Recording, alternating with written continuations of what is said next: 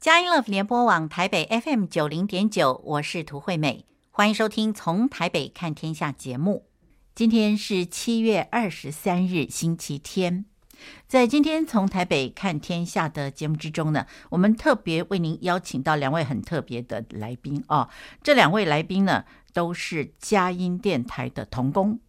那一位呢是目前在佳音负责音乐编辑以及关怀佳音勇士的廖淳惠姐妹，另外一位呢是永恒的财富节目主持人以及广告制作的李厚伟弟兄，他们都是佳音非常优秀的同工。那么为什么我们要邀请这两位呢？其实佳音每一个人都很优秀哎。那呃，但是呢，因为他们呃，在今年做了一件特别的事情，所以我们要邀请他们到节目中来分享。那他们呢，是在六月的时候跟佳音的一个以色列的这个参访团啊，一起去到了以色列，然后呢。在那个地方呢，呃，我们不知道可不可以说他们遇见神了啊？但是呢，他们回来以后真的是兴奋不已，非常快乐。因此，我们就想邀请他们到节目之中来跟我们分享以色列啊。以色列我自己是没有去过的，但是我们真的已经访问不少人都去了以色列，每一个人的感动都不一样，所以我们的乐此不疲，我们还要呃继续的邀请纯慧跟厚伟呢来跟我们分享。因为他们呢是同工，所以一起去到以色列呢，真的是有话题可以谈啊，这是共同的话题。但是在我们今天的节目之中，首先呢，我们要请他们来分享生命见证，因为我们知道啊，听众朋友对于纯惠啊的声音是蛮熟的，后伟也是一样，他不但是节目主持人，他也在播报新闻啊，他的声音很特别，蛮亮的，对不对？但是呢，我们要求他们要在节目之中做见证，为什么呢？我们有根据的。彼得前书三章十五节他说啊，只要心里面尊主基督为圣，有人问你们心中盼望的缘由，就要常做准备，以温柔敬畏的心来回答个人。所以我们就希望呢，呃，让厚伟跟纯惠呢两位佳音很优秀的童工。来给我们做一个榜样，看他们怎么样掏心掏肺的跟我们分享他们的生命见证。可是您也可以来练习啊，为自己准备三分钟的生命见证。不管在什么场合，您有感动想要跟别人聊聊福音的时候呢，就可以先分享自己的生命见证。后伟的见证呢，有一点是把我吓到了。呃，后伟其实他是第三代基督徒。那么他在呃这个节目中做见证的时候，他说：“哦，他在大学参加营会啊，那么他们要一起祷告的时候呢，他居然跟其他的祷告同伴说：‘啊，呃，他想要离开教会。’当然这件事情是真的把大家都吓到了。那我听到他这样做见证，我也吓到了。那他为什么要离开教会？发生了什么事情呢？等一下，我们来听他讲啊。”那我们就明白了，他是怎么样呃让神成为他自己的神。他第三代基督徒嘛，对不对？他的父亲是牧师，所以说呢，他很明白的让我们知道，神是他自己的神，而不是父亲的神或祖父的神啊。那纯惠呢？哦，我也要透露一个小秘密，纯惠是非常喜欢唱歌的一位姐妹，她的歌声很嘹亮，非常好听。只要有机会呢，他都会愿意唱歌。不过他在我们的节目之中，他没有唱啊，没有唱歌。那但是他有透露到他最喜欢的一首歌叫做《我找真爱》。这首诗歌我不知道是不是有听众朋友也知道这首歌啊，《我找真爱》。陈慧非常喜欢这首歌。那么他也介绍了他的家。他信主的过程，现在呢，就让我们在音乐过后呢，先来听后伟来跟我们分享他的生命见证。接下来呢，纯慧也要跟我们分享。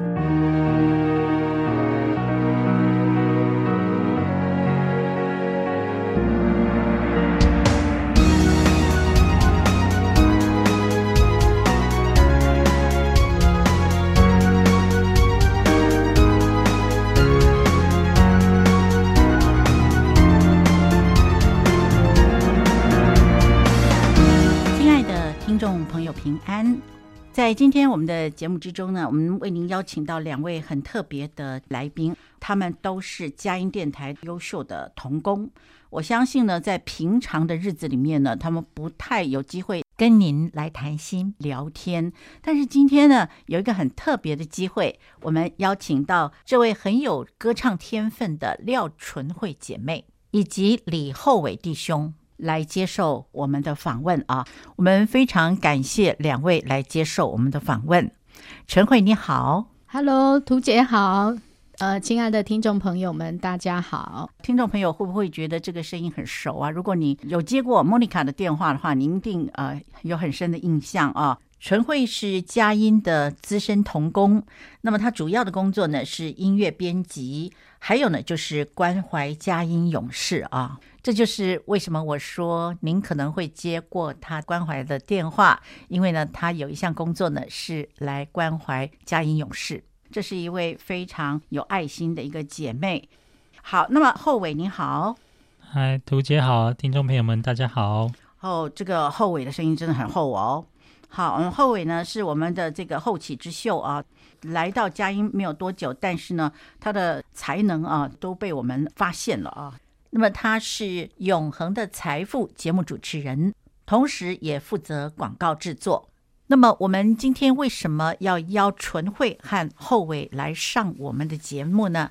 是有原因的，是因为呃，在六月的时候啊，呃，佳音电台呢组了一个五十人的一个团呢，去到以色列。那么纯惠姐妹跟厚伟弟兄呢，也都参加在这一次的旅行之中。呃，他们的行程非常的精彩。那回来以后呢，我看他们两个人好像充过电的电池啊，就是精神饱满、喜乐洋溢、回味无穷，常常分享。因此，我们就想，为什么不到节目中来跟呃我们所有的听众朋友一起来分享呢？让我们透过他们的口，也能够体会到在以色列的这一次旅行有多么的美好。我们也期待圣经呢，透过他们的眼睛，透过他们的行踪，在我们的生命里面变成立体的啊。所以，我们今天特别呢，来邀请纯慧跟厚伟来跟我们分享以色列之行啊。那么，在节目一开始，依照我们节目的惯例呢，想要请两位来先跟我们介绍一下你们遇见神的精彩的生命之旅呢。好，哎，杜姐好。那呃。因为我是从小就是在教会长大，所以我们从很小的时候就就是都跟着爸妈，然后一起去主日学，然后去教会，然后就一起成长这样子。但是就是到上了高中的时候，我们就会开始想说，哎，就是这个神到底是不是真的？然后我们自己会提出一些疑问。那有的时候我就问我爸，他就会给我一些答案，但有时候我不是很满意。后来我们有一次去一个。校园团契办的营会是大专门徒营，然后在里面呢，就是我们那时候就提出了很多的，呃，他有很多初信造就的的课程，然后我们也在当中会有提问的机会。那比较特别的是，呃，那时候因为我就是我们那时候升大一，然后刚考上大学，本来是想说，哎，如果上大学之后能够去不同地方，然后就有机会离开家，然后甚至离开教会。但是呢，那时候我们有一个小组，然后我们会在聚会之后会一起祷告。然后我那时候在祷告的时候，我们就想说，就跟他们说：“哎，我可能有想要离开教会这样子。”然后他们就啊，为什么你要离开？为什么？就是就突然很激动。然后后来就就跟他们分享说：“哎，为什么在教会觉得怎么样啊？就是可能有时候宁愿你在教会。”就是长期待在那边，然后人家就会给你很多服饰啊，或是很多的重担，那就会身心俱疲，就会想说，哎，可能如果有机会可以离开，然后去不同的地方这样。然后他们听到就哦，就是很有共鸣，就真的真的真的这样。然后那时候就觉得好像是真的有这个天使在安慰着我，然后呃，就是就觉得上帝其实很真实的透过呃我们的弟兄姐妹，然后来安慰我。那个时候。后来就是去教会，诶，去学校的时候，我们那时候上大学，然后就是有那种大学在路上传教的人，他就问你说：“哎，那你是不是基督徒？”那时候，就是有时候你还会想说，是不是要讲不是？就是这样子，可能就免去一些的麻烦。后来你就跟他说：“是，因为我们就是看到上帝真实的就是透过各样的方式，然后来来引导我们来认识他，然后让我们体会他的爱。所以说，呃，后伟，您是在大学的时候开始自己体会到这一位神啊？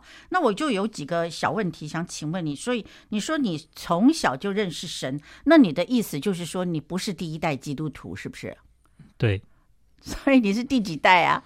呃，因为我爸爸是牧师，然后他的爷爷奶奶也是，就是他爷爷奶奶就就被传教信的，所以这样应该算第三代。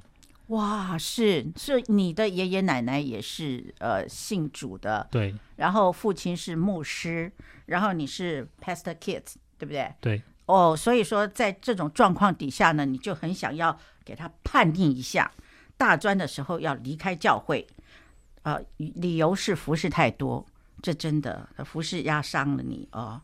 那但是感谢主，你说这个天使安慰你，这个时候的。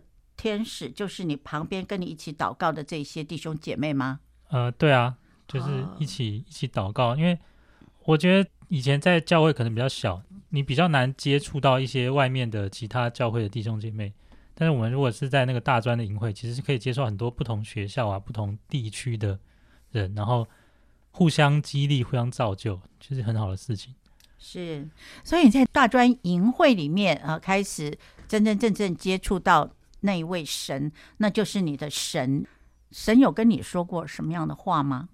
呃，像我在我讲一个，我在大学毕业的时候，好了，那时候我大学大四之前，然后那时候本来要毕业，然后要去读研究所，但是我就延毕，然后延毕了，那时候就就觉得，哎，怎么会这样？那我们是不是之后这样？我之后的道路会怎么发展？然后那时候就听到上帝说。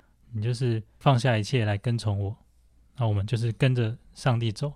然后后来那时候我本来是大学是读土木系，但我后来就转换跑道了，我们就是往这个音乐制作啊，然后后来也有接触到很多音乐人，然后有一些音乐的课程，然后就慢慢往这边走了。对，那到现在是有机会在佳音，还有很多这个音乐啊、后制啊这些广播这些不同的工作。是，所以说你在佳音之前呢，就已经在接触音乐了哦。那呃，这就是神呼召你跟从他的呃最主要的一个方向是吗？啊、呃，对对。哇，是是是，这真的是很感动人哦。你听到神告诉你放下一切跟从神啊、哦，这真的是一件很棒的事情。他好像跟彼得、跟约翰也是这么说的哦。真是感谢主哎。呃，所以你来佳音的时候也是神给你的感动吗？呃，那时候其实。一开始不觉得特别感动，就是就是觉得说，哎，我有机会可以转换到不同的公司、不同的地方看看。然后，因为佳音是一个福音的机构嘛，就是因为之前就会想说，哎，我们如果之前有在业界别的音乐音效的公司做过，然后觉得如果有机会可以到基督教机构做的话，其实是一个很棒的事情，可以把我们有时候我们在。做很多的，我之前做一些配乐音效，有时候你做配乐可能是给一些游戏，或者给一些你不知道的是干什么的公司做。但如果你真的在基督教机构，我们所做的，我们就是为福音的缘故，就是为了传福音。嗯，所以我觉得这样是更直接的，有机会把福音的内容、福音的故事来传递给别人。是，所以呃，在佳音这一段时间哦，大概有一年多了嘛，哦，呃，你会觉得说。跟一般公司在那里工作的感觉有没有不一样呢？会会有重担的感觉吗？或者是说会觉得比较自由呢？我觉得，呃，你说重担，因为我们还是有很多的工作要做，当然还是多少会有，只是因为我们在这边其实是有很多的同工可以互相分担。嗯，就是我们做一个东西，然后可能因为我们都知道彼此大概的。内容，然后如果有一些需要的话，可以互相 cover，然后也可以跟很多其他的基督徒的弟兄姐妹，或是主持人，或是同工，就是会有交流的机会。所以我觉得跟一般的公司还是蛮不一样的，整个氛围是不大一样。是，真的是很感谢主啊！就是我们真知道，在一个福音机构里面工作的时候，真的是很多时候我们都会思想到神，我们跟神的关系，我们跟人的关系啊，这真的是很美啊！我们真的是很感谢后伟。那么现在呢，呃，在这里我们先休息一下啊，音乐过后呢，我们继续来请教陈慧。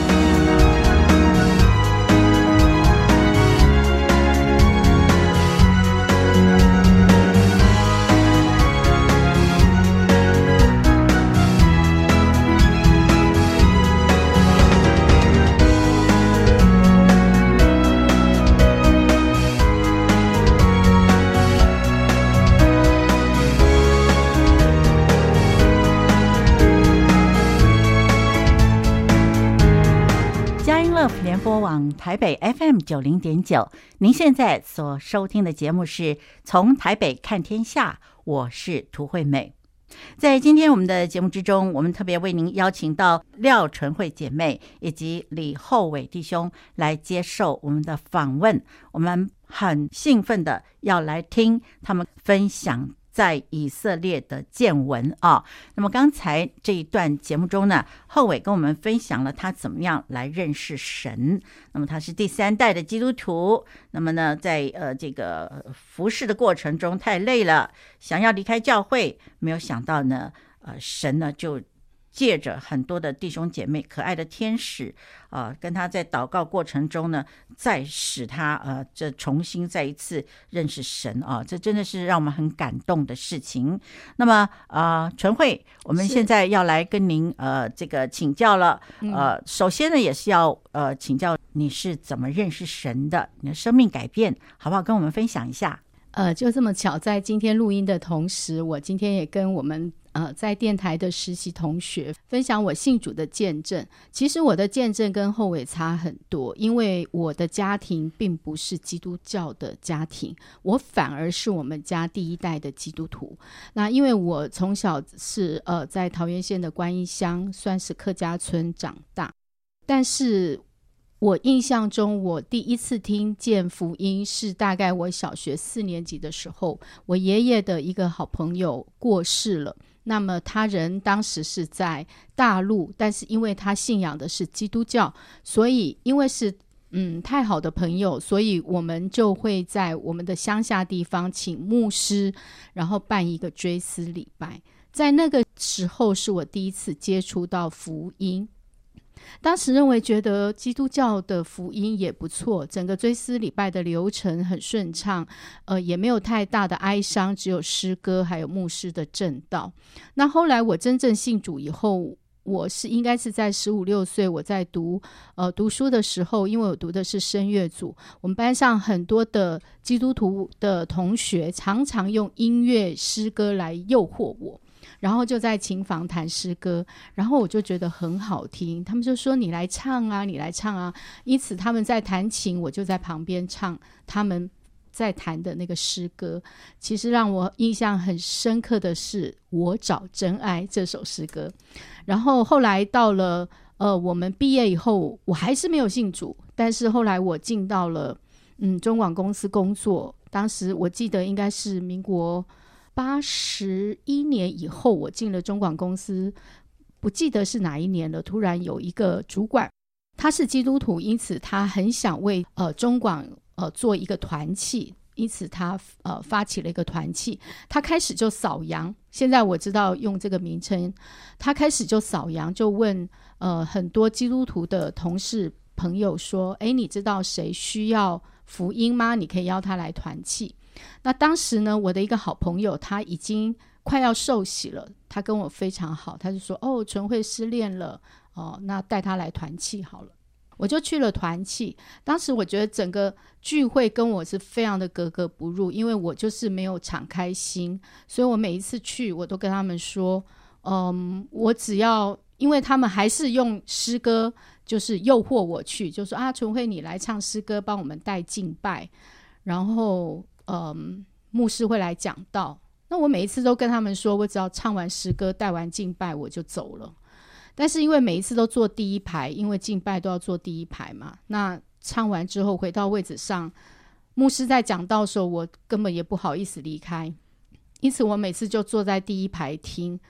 其实真的在信仰里面看见，如果你的心没有向神敞开，你真的是会觉得这整个宗教仪式对你来说是一个很苦闷的。我记得我那时候听有一次我们邀康来昌牧师来讲圣经，其实康牧师是讲的非常好的，可是我居然在那里打瞌睡。我就觉得现在想想也觉得很很好笑哦，怎么会在那这么康牧师在这么好的道里面，我打瞌睡？那原来就是想到，当你心没开的时候，你灵根本就是呃是空虚混沌的，是是没有敞开的。那讲到真正我后来信耶稣，因为嗯、是因为我的婚姻嗯、这样讲好了，我的前夫是带我信耶稣的。当时他跟我认识以后，我们认识的第一天，他就带我去以琳书房买了一本呃解经的，就是当时非常贵的一本超厚的圣经，可能当时要价值两千块的圣经送我。然后呢，就开始带我读圣经，然后我们也开始，我也开始跟着他进到小组。我就在那个时候就非常认真的跟着他去小组聚会主日。呃，可是因为我是初信徒，其实对真理造就真的没有很很清楚。但是就透过教会很多弟兄姐妹对我的帮助，我也慢慢认识了主。后来我是在受洗后我才结婚，然后我们就一起在教会婚礼。我的信主过程是这样，那但是现在想想，满满是许多人为我认领，为我祷告。我相信我从呃。小学四年级，可能当时才十十一岁吧。我听见福音，一直等到我真正受洗是在三十二岁那一年。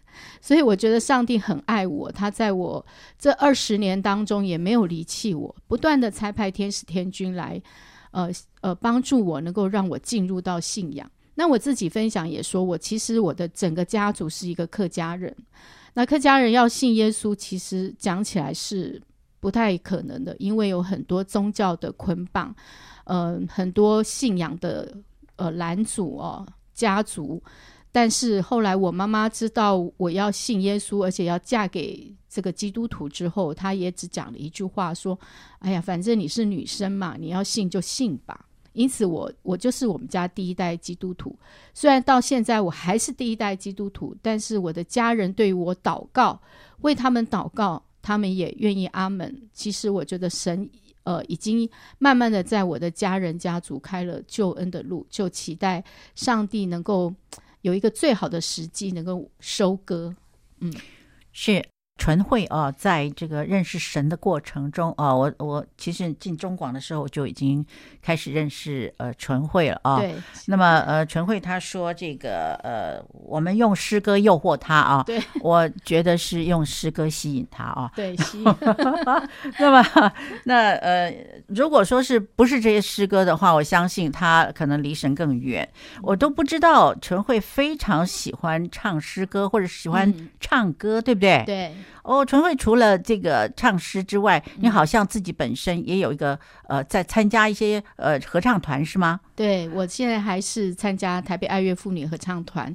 那我们呃还会参加比赛，也会在音乐厅演出。其实因为合唱来讲，宗教歌曲是非常多的，所以像我们最近要练比赛的曲目，包括呃诗篇二十三篇，但是是用台语唱的，就是我虽然行过死荫的幽谷这首。那我们也唱了 Salve 就是呃无伴奏的圣母颂。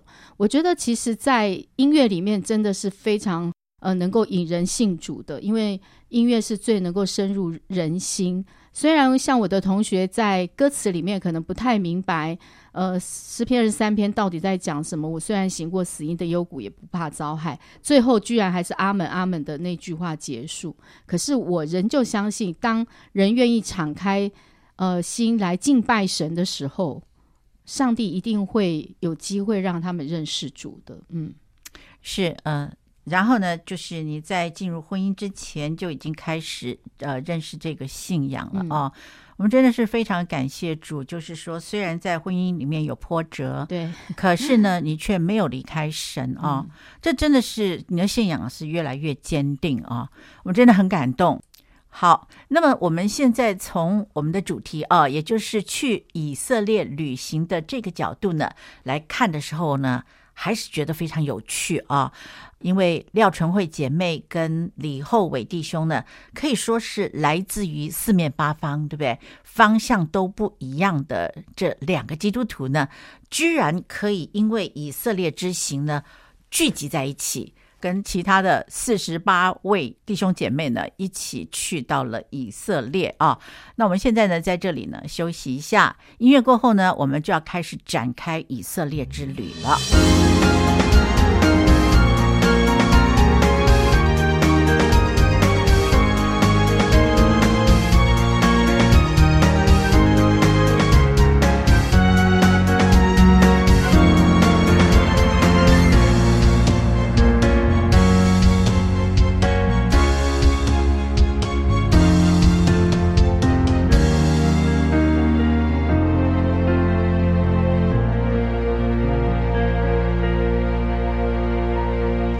联播网台北 FM 九零点九，您现在所收听的节目是从台北看天下，我是涂惠美。我们今天邀请到的来宾是廖纯惠姐妹以及李厚伟弟兄，来跟我们介绍，在六月的时候，他们到以色列去了一次游玩啊。那么回来以后呢，我们看两位都是神清气爽的，所以我们就巴不得赶快请他们到这个录音室来，来跟我们的听众朋友来分享这一次的旅游活动。啊，然后在这中间，你们遇见了什么美好的事情啊？当然有难过的事情也不要紧了啊，就跟我们分享吧。那么想请问两位啊，呃，就是谁知道你们两位哪一位知道这个佳音电台这是第几次办这个旅游活动啊？我我想可能纯慧会比较清楚，对，资深的来讲嘛，是啊，我们好像第一次办是在二零一九年，是，然后后来呃中间有再招生一次，都已经招满了。嗯但是因为疫情，全世界封，就是把它呃交通什么都封闭了，所以那一年没有出团。那今年二零二三年的六月十号是我们应该算是我们的第二次成型。哦，是，嗯、所以二零二三年就是今年的六月十日，有五十位这个五十三位，哦，嗯，含领队是五十三位，浩浩荡荡的就从桃园中正机场就。这个出发了，对，好，那么呃，我我们在那个你们桃园中正机场出发的照片里面没有看到后尾啊，后尾那时候你到哪里去了？啊，我在帮忙拍照，他非常尽责，是。对，对我拍了很多照，是是是，所以这次你在呃旅行团里面的责任就是摄影是吗？呃，好像也不是，自动自发的摄影，我在蛮多地方都有摄影，然后我们就是每个地方。就是拍一个景点就会建一个相簿，然后我就是传最多照片的那个。哇，是是是。对，然后我还有做什么？哎，其实不是不是我们工作人员不能一直拍照的吗？没有啊，没有这样讲。你没有这样讲啊、哦，开玩笑的啦，就是随时随地都可以拿起手机就可以来拍。是我们真的是很感动哦，嘉音电台邀请这么多的弟兄姐妹一起去到以色列呢，呃，我们嘉音电台的。童工呢，就自动的就成为工作人员。那么我们知道，呃，全会呢是拉布条的那个，对不对？帮忙拉布条，带布条的是后尾，我是帮忙拉布条。对，我就是拿一个旗子，然后告诉大家我们是佳音这个以色列之旅。然后因为我嗓嗓门比较大，我每次都整队。哦，是集合，集合，拍照，拍照，快点拍四拍。是哇，太好了。那呃，我们先把这个侧面的这些好笑的花絮啊，先来问一下啊。那有没有人是专门迟到的啊？有有，李厚伟就是。我是吗？你是赶迟到的人。哦，对啊，我要赶看一下，就是后面还有谁啊？是是是，呃，每天从那个饭店出来，然后到一个地方，因为有一些人其实我们的很多。那个人，他们可能会很喜欢拍照，或者他可能走路比较慢，嗯，他就会在，他可能就会落到比较后面。是，所以你们在这一次旅行里面啊，年纪最长的大概几岁啊？呃，我们有一个最长的，我们应该叫她妈妈还是大姐呢？八十岁。八十岁，你会叫奶奶啊？嗯，你会啊，都这么小。我妈妈也是八十多岁哦，是哈，是是是。那个那个大姐很很有意思，她每到一站呢、啊，她就精神抖擞的站着，要她女儿拍照。嗯嗯嗯，我在旁边看的是很感动哎，因为八十岁可能没有再下一次会来吧，因为应该走不动了。嗯、那这个留下美好的这个歉意，真的是很棒。是真的啊，那纯慧呢，自己本身是一位很孝顺的孩子啊，母亲的确是八十几岁了哦。那么我们在这个祷告中常常看到纯慧很殷勤的在为母亲祷告，所以我相信呢，嗯、这位八十几岁的妈妈呢，我相信纯慧你也是很关心她的，对不对？对啊，其实在我自己要出发前，我妈妈突然临时又住了院。所以我心中非常的忧伤，就想说，我还要去吗？嗯、那我哥哥就说，既然排好了，你就去吧。然后我就带着其实是有一点嗯担忧、担忧的心情出国。嗯、那在出国的当中，妈妈也是会有一些状况，每次看赖都觉得哦，怎么办？怎么办？可是我相信我们的神是无所不在的神，随时随地都可以为他祷告，主都、嗯、呃悦纳我们的祷告。那所以说，呃，纯慧，你要不要分享一下？就是说，你当初是怎么决定要去以色列呢？嗯、是因为你读圣经这太羡慕了这以色列呢，还是说你因为这个好久没出国了，已经关了三年了，一定要出去一下，刚好有一个以色列你就去了？还是有什么样的计划呢？其实，图姐你讲的以上都是，但是不在我的想象里，是因为当时这个团在呃开始发想到广告出来，应该是二月。嗯，对吧？后伟、嗯、应该好像是二月，可是我一点都不在乎这个消息，因为我觉得这跟我没有关系那一直到后来主办的童工心灵，他就问我说：“哎，小廖，你要不要去啊？”我说：“哈，去。”呃，还没敢动，我就这样跟他讲。嗯，然后回家呢，一翻护照就发现我的护照是二零二三年的六月到期。哦，我就想说，二零二三年六月到期。啊，不要去好了啊！护照也过期了。可是隔了一阵子，大概到三月三月多，那个心灵就又很可爱，又来问我：“哎，小廖，你要不要去啊？”我说：“你怎么那么烦啊？一直来问我。”其实他是很爱我的。嗯，然后我就说：“为什么这位小天使一直来问我呢？”我还是回答他说：“我护照过期了。”然后呢，我突然就一个感动，就想说：“护照过期，那我先办。”我先办护照，那办着办着要去，我就随时去。那当时因为二三月是呃外交部办护照人非常多的时候，那我也听了很多人在脸书分享，他们一天花了一天的时间就为了办护照。因此我我就告诉我自己说，我的休假很多，三月底要休完，那我就花一天的时间去办护照好了。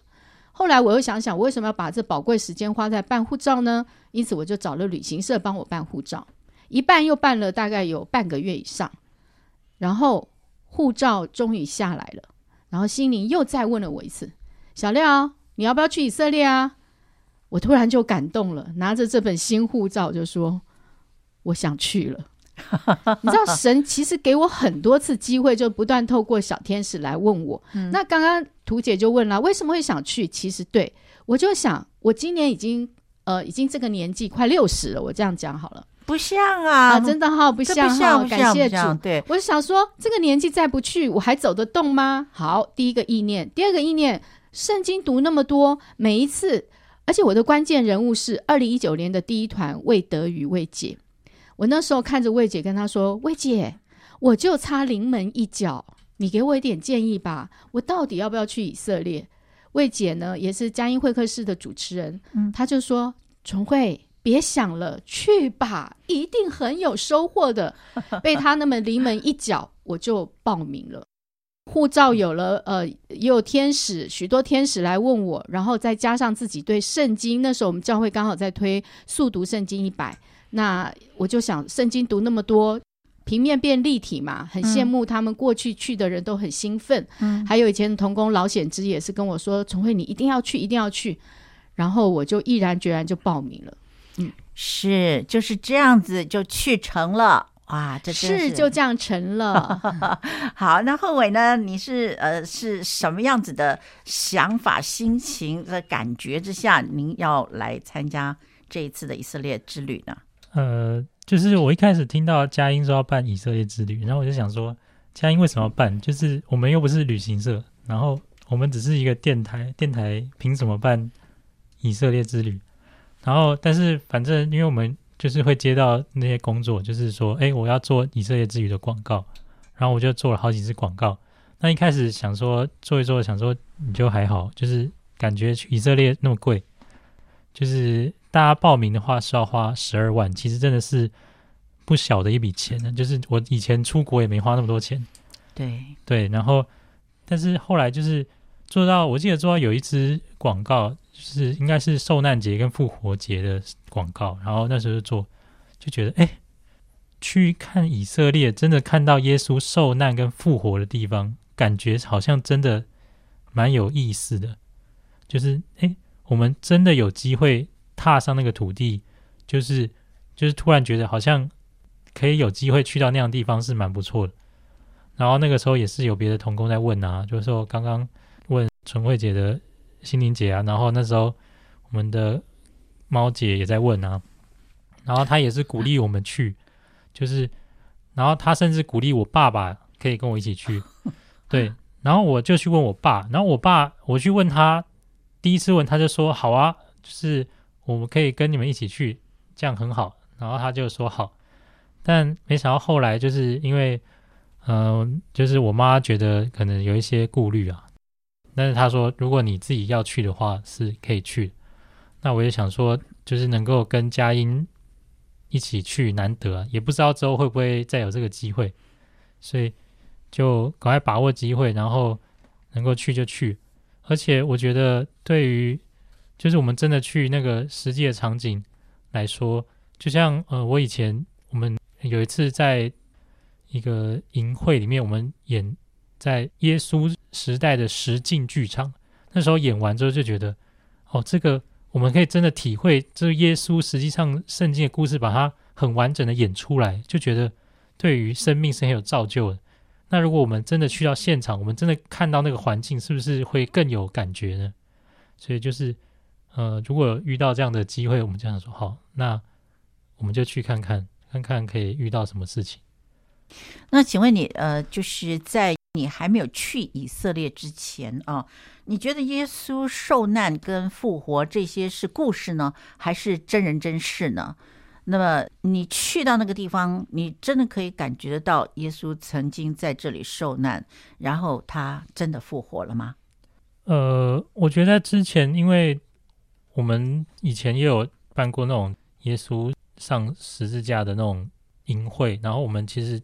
就像我刚刚讲，我们有做过一个实际的剧场，我们就好像真的有经历，看到耶稣好像受难，然后复活，然后他为我们的罪死，然后他背负我们的这些的重担。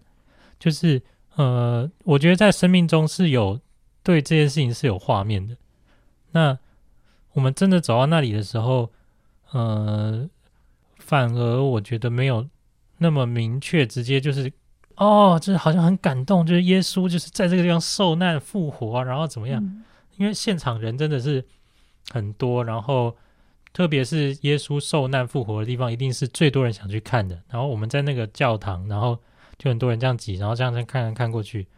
但是我觉得你实际上走过之后，你回去看那个圣经的经文，你说，哎，这个地方我去过，这个地方我有走过这个路。虽然那个我们现在走苦路，好像旁边有很多摊贩，然后就是现在的这个街景，但是还是有一点那种古代的味道，还是可以感觉到那一点。诶，如果耶稣真的走过这个路，是可以大概想象那个场景会是什么样子。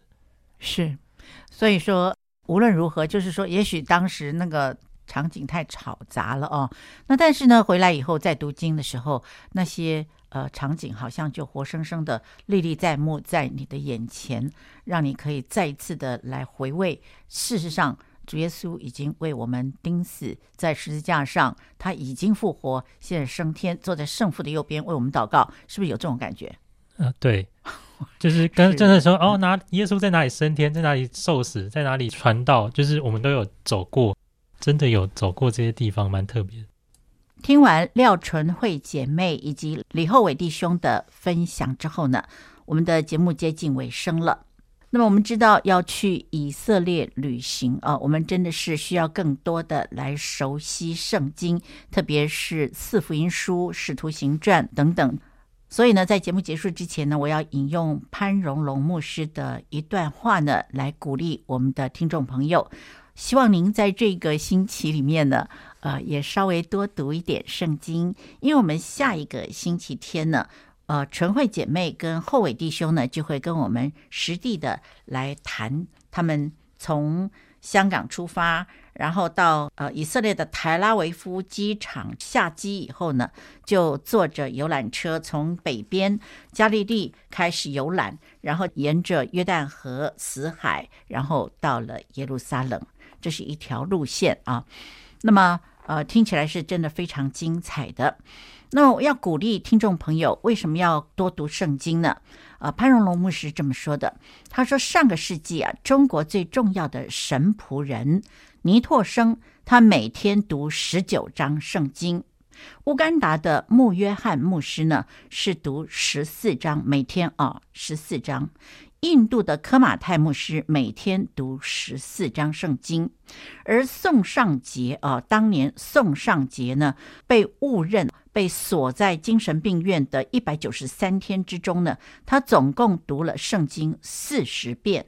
换句话说，平均每一天他读了两百四十六点四章的圣经。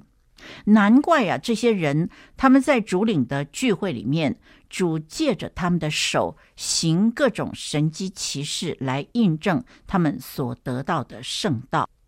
诗篇一百一十九篇第五十节说：“这话将我救活了，我在患难中因此得安慰。”主的话能够把我们救活。因此，我们都应该要来勤读圣经，因为圣经就是主的话。读圣经更胜于读任何励志的书籍，不只可以激励我们的心智，还可以喂养我们的灵魂。